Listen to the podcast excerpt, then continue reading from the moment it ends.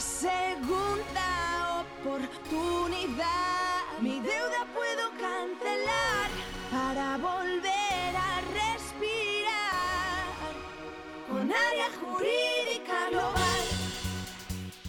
Buenos días a todos, es miércoles y hoy toca podcast aquí en Área Jurídica Global. Como siempre os invitamos a nuestra tertulia jurídica, sin tecnicismos ni tapujos y para ayudaros a defender vuestros derechos. Hoy con nosotros tenemos a Javier López, ya lo conocéis, socio fundador y abogado en Área Jurídica Global y hoy hablaremos de La importancia de tener un abogado en tu vida. Exactamente. ¿Por qué siempre en España los españoles, los ciudadanos, esperamos a tener un problema? Quizás es mejor previamente asesorarse, ¿no, Javier? Cuéntanos. Hombre, es cierto, siempre decimos lo mismo y el que escucha nuestros podcasts dirán, qué pesados son con este mensaje, pero a veces, como decía Platón, aprender es recordar. Para estudiar medicina, obligatorio estudiar medicina, claro, para ser médico. Para ser abogado es obligatorio estudiar derecho, pero ojo, para ser empresario no es obligatorio estudiar empresariales, no hay ninguna prueba. Pagas un IAE y ya eres empresario.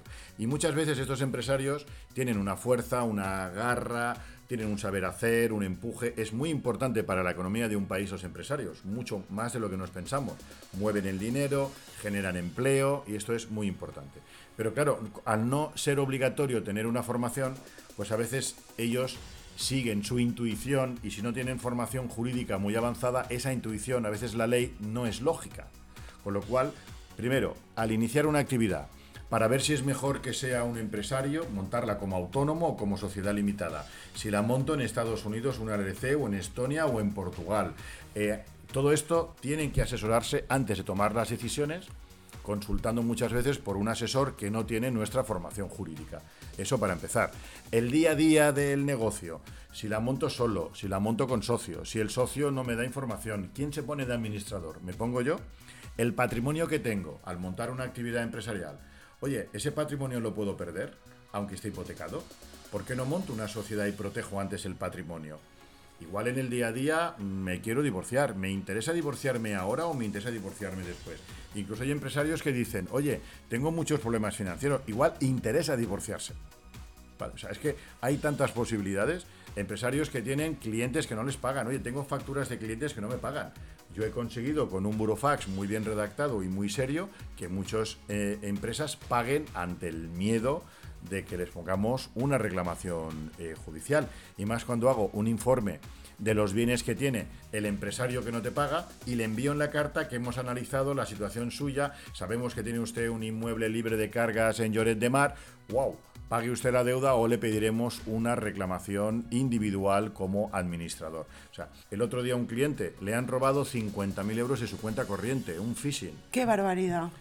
Bien, el banco, en este caso es Banco Santander, que es muy frecuente, cuidado clientes con el que estén con Banco Santander porque son muchos los fallos informáticos y te pueden robar dinero fácilmente de las cuentas del Banco Santander. Y el Banco Santander nunca, por mi experiencia llevamos bastantes casos, nunca te devolverá un euro de lo robado como no se lo diga un juez. Lo conseguimos siempre por sentencia judicial, pero de salida no lo hará. Ostras, si te han cogido dinero, aparte de ya el dinero que el banco te coge que es abusivo, que también se puede reclamar, ese dinero de los phishing.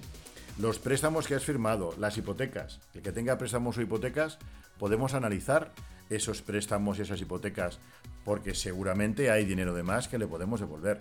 El cliente que entra en ASNEF por dos o tres impagos incumple normativa europea. La normativa europea nos dice que no puede entrar nadie en registros de morosidad si no hay una sentencia judicial firme que lo acredite.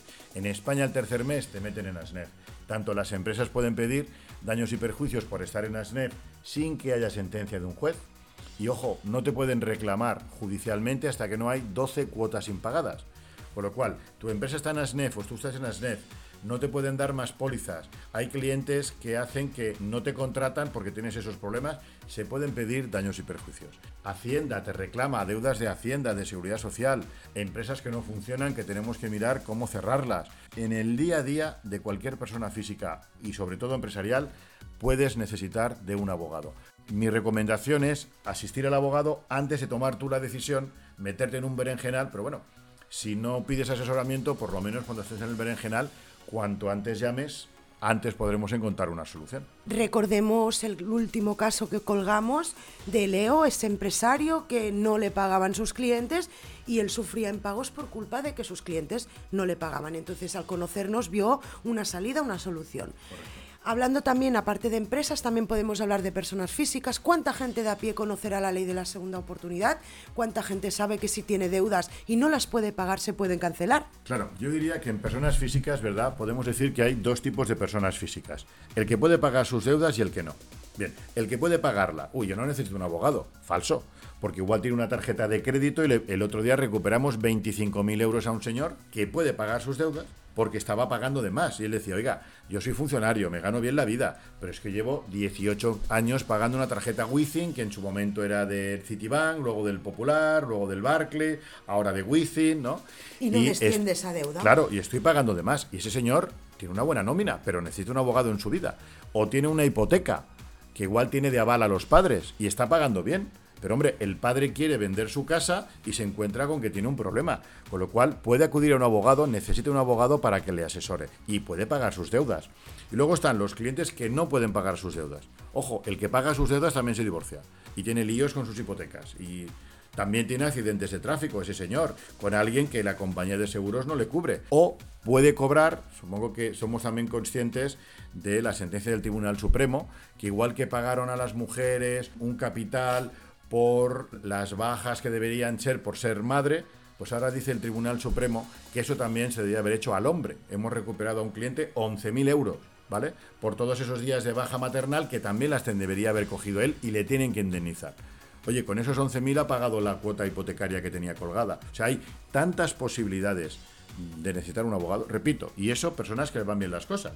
Al que le va mal y no puede pagar Igualmente, podemos negociar esa hipoteca con la entidad, gente que se le ha quedado la hipoteca a un fondo buitre, estamos negociando con el fondo buitre un alquiler social muy barato o comprar la deuda con una hipoteca muy, muy, muy barata, o la ley de segunda oportunidad. No puedo pagar mis deudas, ¿qué puedo hacer?